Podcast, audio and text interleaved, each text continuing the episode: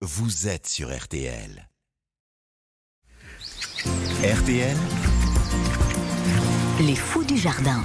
Et pour notre chronique ce matin, on accueille Pierre. Bonjour Pierre. Bonjour Alexandre, bonjour à tous. Ce matin, on s'intéresse à la culture des épinards. Comment est-ce qu'on fait pour réussir cette culture au, au potager, Pierre? Pour semer les épinards, on va pouvoir le faire directement en pleine terre. On va pas les faire dans des godets ou dans des barquettes.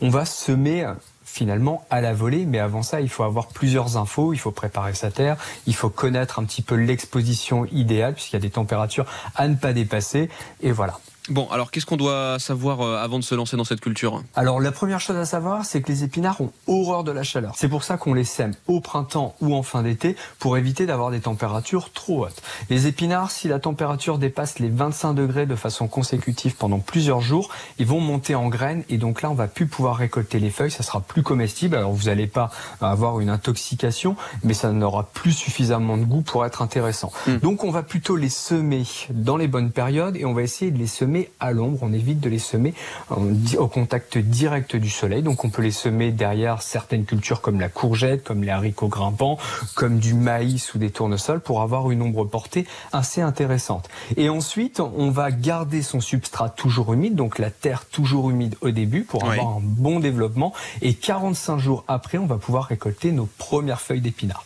Il y a plusieurs variétés. Donc il y a la variété America qu'on connaît un peu tous euh, les jardiniers qui cultivent le plus souvent. Il y a la Matador aussi. Et il y a une autre petite variété que moi j'aime bien, c'est la géante d'hiver que je sème justement en été puisque c'est une variété qui va résister jusqu'à moins 10 degrés. Donc on va pouvoir récolter ces feuilles d'épinards en automne mais aussi en hiver et ça nous permet quand même d'avoir des récoltes et de pouvoir cuisiner les légumes de notre potager dans cette période où on a un peu moins de légumes à récolter. Bon, alors j'ai bien compris. Il faut euh, bien choisir euh, sa période pour, euh, pour planter les épinards.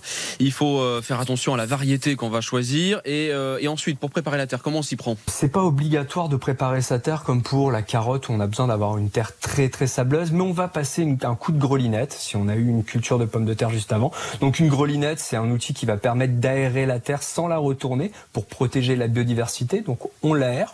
On utilise un râteau pour émietter, retirer les herbes spontanées, les herbes indésirables. Donc on ne dit plus mauvaises herbes, hein, donc les herbes indésirables. On les retire, on retire les quelques cailloux, on ajoute un peu de compost pour quand même enrichir notre terre, puisque bah, les cultures d'avant ont puisé dans les ressources de notre terre. On ajoute un peu de compost, quelques poignées au mètre carré, deux, trois poignées au mètre carré. On remélange le tout avec notre râteau et là, la terre est prête. On n'hésite pas à bien humidifier notre terre si le sol est trop dur à travailler, puisque ça peut arriver en été d'avoir une terre trop difficile à travailler, surtout si on ne paille pas notre sol. Donc il y a une croûte qui va se former en surface, donc on la casse, on humidifie et ensuite on prépare notre terre. Eh ben voilà, plein d'astuces. Merci beaucoup, euh, Pierre. Vous avez tenté ce matin de nous réconcilier avec, euh, avec les épinards. Euh, vous conseillez de les manger comment Les épinards? Plutôt euh, cuits, plutôt crus?